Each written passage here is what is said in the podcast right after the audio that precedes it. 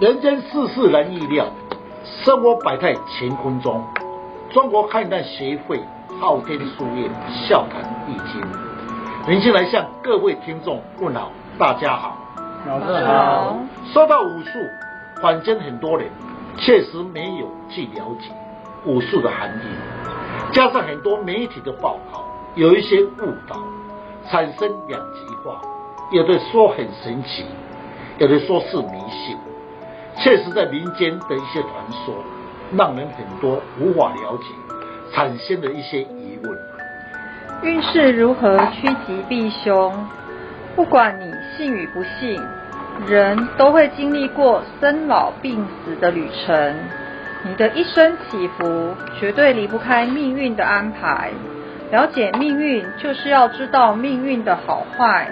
如何规划自己的人生？是自古以来的是命运跟运势，那么千年来都是有争论，提过很多的一些话题。有人认为命运掌握在自己的手中，一切的好坏，但有的凭自己做主。有人认为命理终是稀有，有时莫强求。也就是说，你的运势好坏可能是八字已经固定，那么你也跑也跑不掉，也不要去再强求。有的人呢一直在抗拒命运，陪此到最后还是以命运为主。老师，命运本身是出生后的八字生成，那它是固定的逻辑，也是既定的事实。在坊间啊，我可以常常听到说，那个生辰是可以改造的，有这回事情吗？是，确实。命运的时候在捉摸人，真的是老天爷有时候真的有人恨他，说为什么我出生这么贫苦，你出生这么有钱人家，是不是？我们常常听到这句话。那么很多的时候，很多坊间里面，那么大家都要想要破改命运。那么命运不佳，那也可以帮你的造运。那很多传说，这是不正确的。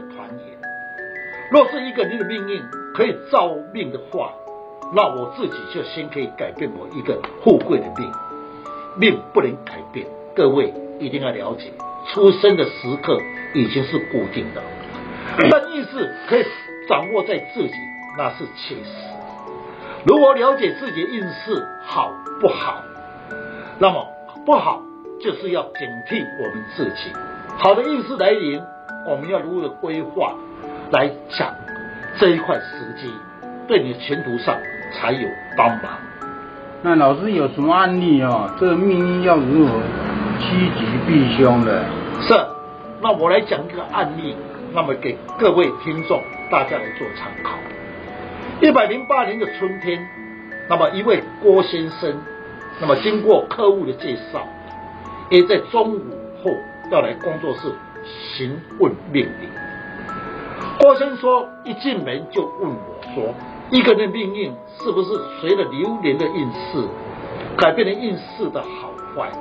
我对他说：“在八字中的解说，那么命运有分十年一个大运，配合流年的论断，一个人的左运如何，也就是配合十年一个大运，那么流年来配合，就可以了解你现在的运势如何。”所以我想请问一下，如果他十年的运势好，但是流年的运势不佳，或者是流年很好，可是十年的大运不佳，那这样要怎么样分辨运势的好坏呢？好，那么我们简单来讲，十年的运势就是很长的时间，流年是短暂的一年，所以在命里面的时候比较重视在十年的运势。如果十年运势好，流年内绝对有一年会差。因为不可能呢，十年里面分为一年、两年、三年、四年分的十年，全部都是好的。因为地支跟天干一定会有一些不好的，所以呢，我们常在讲好的运势来临，就是在讲十年。那么流年又是一时的得到好的运势，所以流年不佳，只有影响到你一年；如果十年不佳，就要影响你十年的运势。所以遇到流年不佳，那么你就要了解自己今年就不要再冲动，等到明年好的运势，你要把握机会，那么就对你有帮忙，才不会受到打击。有人说我今年好，明年会不会更好？后年会更好？不可能，因为流年的时候左运有时好，有时不好。但是如果你十年好，等于是保佑你十年比较平安的啊。老师，我现在对命理大略有一些了解。一个人的运势不可能每一年都很顺利，若是遇到好的流年，这是最好的，要好好的把握，充分的利用，好好的发挥。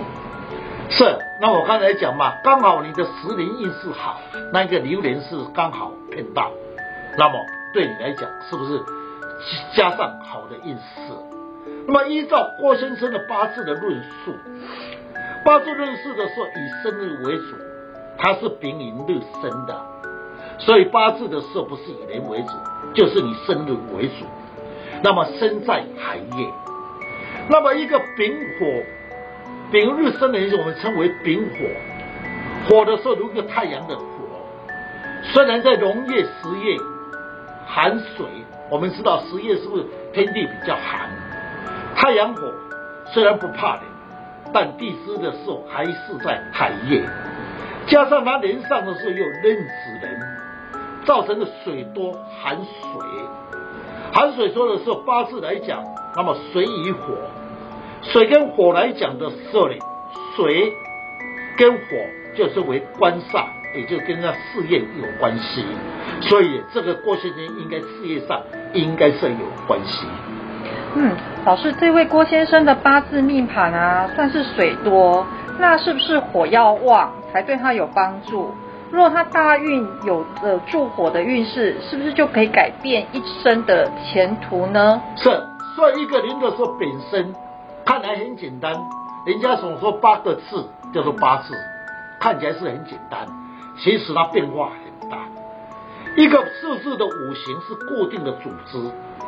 郭先生是丙火日生的，四字中水多寒冷，但他四字中要有木火的地支，天干要来助，说明他的运势这主事就会好。如果他本身呢？的四字里面刚好，那么时的时候有戊系，地支有寅，那么有甲木，那么在甲木来讲的时候里，代表木人生火。如果是甲木人透干，透干的意思就是说在天干里面，那么格局就会很漂亮。若是没有好的运势跟流年来配合，那么郭先生走的会很累，刚好。郭先生的运势走到木火印，木人来生火，火来助生，那火是那事业，对事业就有利。从他的大运来分析，他二十三岁走到甲寅年，因为刚才是火生在冬天，是不是要有木来生？在八字学里面，那么甲木称为偏印来助生，也就是说寅木来助生。那么呢，偏印则来助生，在事业上就会一帆风顺。走大运走到三十三岁乙卯印，乙又是木，因为它是丙火，生在冬天，是不是怕冷？那么有木来助生，那么事业上就容易提拔。所以有一句话说：“你的八字为什么这么好？都有上司长辈提拔你，也就是你八字本身所带来的。”天生的格局。老师，你提到郭先生走的是甲寅运，甲属木，木来生火，所以为印星。但他除了在事业上受到上司的提拔，还有哪些影响呢？是。那么八字虽然是四个字，但哪怕是甲，甲最旺的时候是寅，寅的是春天的木，那么甲木坐在它下面。那么八字学称为甲木得禄，生火为印星，可以论上司，因为木来生火，叫做为父母为上司，会特别的照顾他。在坊间上，很多职业上，常听到某人在工作上是不是得到上司的提拔？他不是好的人才，但是他们八字里面有木来生他，自然的是呢，在公司上就会得到。好的上司来提拔他。老师的确有这回事，在职场上有一些人能力就是不是很好啊，但是他就是有这个命，很容易得到上司的提拔，在同事里面受到一些排斥，也对他不服气，他就是有这个命哦。确实，所以说在讲嘛，很不公平嘛。那一样在公司嘛，那工作都是一样，那为什么你？提拔都领在你的身上，那我拼了老半天，为什么都没有？所以呢，才有一句话。好命不如走好运。那么有的人呢，他的八字这些命盘里面不是好的组织，但是他的运走好的运。所以人在讲，人还是要走好运。哦，有好运的时候，所以我常在讲要，你说你命好不如好运，命的事是固定的啊，没有运来帮你的忙，是不是？所以好命不如好运。呃，这句话呢，确实在民间很多人在传说这些事情。不是，那这样听起来，郭先生他的运势应该不错啊。那他来到工作室咨询命理，是不是他的事业上有受到一些阻碍吗？是。那么一百零八年的时候，郭先生确实在事业上遇到很多阻碍。来工作室要问他的运势，问说这几年为什么不是？我对他说，你的好的运势是走到二十三岁到的大运的运势不错。但你走到三十三岁的大运，一路还是顺当，你是少年早花的格局，所以我们市面上常讲说，这个人是不是少年早发，老来苦？那么有人是什么？哦，少年苦，老来得运，也就是你本身的八字的变化。好，确实他在公司的时候是那是左印，得到上司的提拔，一路很顺畅。但呢，走到中年运的时候。刚才讲，他感觉不是很顺畅，在公司容易犯小人，所以我们常在讲，老来得运还是少年得运，所以我常这一句话，少年吃苦，老来得运还是最佳的选择。每一个人在走好运时，一定会有点傲气，若是走到运势不佳，那就会觉得自己做什么事情都有点受到阻碍。那心里就会开始移东移西的。老师，请问这一位郭先生，他的大运和流年有关系吗？这句话是确实哈。有的人就是少年得意，那么在公司的时候很傲气，那么这么得意的时候万年，是不是同事害我，本朋友对我不利吗？是不是都没有去考虑他的行为啊？这是市面上确实我们常常听到这些话。刚才我说了一个人的命盘需要配合大运流年来论事。郭先生现在走到大运四十三岁，大运走到丙辰运，本来他身弱，必须要有木跟火来助身，但大运的丙火比劫旺又来合，丙辛合化水，说明他在事业上的十年里面对他不利，事业上会有人来争。因为比劫叫做争，不是争你的权力，就是争你的财。很巧，他的本身的是个大运里面成，那么从他刚才讲十支是戊戌，那么在六冲的时候辰戌冲，将自己的身库冲出就冲散了。因为戌在五行里面叫做火库，丙内火禄生人叫做火库。那么火库被冲的势力很糟糕，加上那一年又是被冲，所以呢，他被到红到水。事实中的水就是事业。刚才我们有解说，他的水多，他不喜欢走到水。那么水是他的事业，那么被冲，他就会感觉到事业不顺，容易犯小人，这是他的想法。再从另外一个角度。把它切入进去，用紫微斗数来论。我从事命理的时候也是三四十年，在论八字的时候，我要配合紫微斗数与八字，因为八字有它的瑕疵，紫微斗数有它的瑕疵，把两个派别的时候一起来论的时候，那么在论断的时候比较没有误差。一百零七年的太岁，那么走到戊戌年。流年的事业宫，他的事业宫化忌冲本命的事业宫，说明今年的事业上会有变动，对他事业上处事不利。我们常在讲，一个人本身事业上会有变动，他有三种的讲法，一种是什么？事业冲上司，对上司理念不一样；一种是上司来冲你的事业，上司不信任；一种是事业冲事业，我不想干了。所以你看，这位郭先生刚好是那一年的时候是感觉不如意，所以难怪要来咨询。咨询完的时候一路在发牢骚。当然会发牢骚哦，我以前多旺啊，是不是？人类一定会上傲气的旺的时候，都不会想到说他自己的行为。嗯，等要走到衰气的时候开始呢，不会怪自己。一般来讲，不会检讨自己。我说，检讨自己是救自己，不要问天问地，没对你没帮忙。嗯，刚老师有提到啊，事业不顺利啊，一般啊都是跟上司的理念不合，有所冲突啊。那在从命理上面可以看得出来吗？老师是在工作上的时候不顺上的时候，我刚才讲，是不是上司对你的事业体不信任？那你在工作上是不是很有压力？可以勉强的度过去。最忌讳是什么呀？上司对你的表现不满意时，你更会严重受到打击。刚才我讲的是你事业中上司。是你看上司看不起嘛？最怕什么？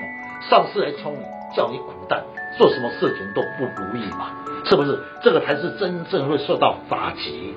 好，那么郭先生的斗数命理，确实在斗数里面，父母宫我们称为上司宫，上司化忌，那么冲他的内命，造成他工作上有压力，又到了公司上的时候，他的巴士里面。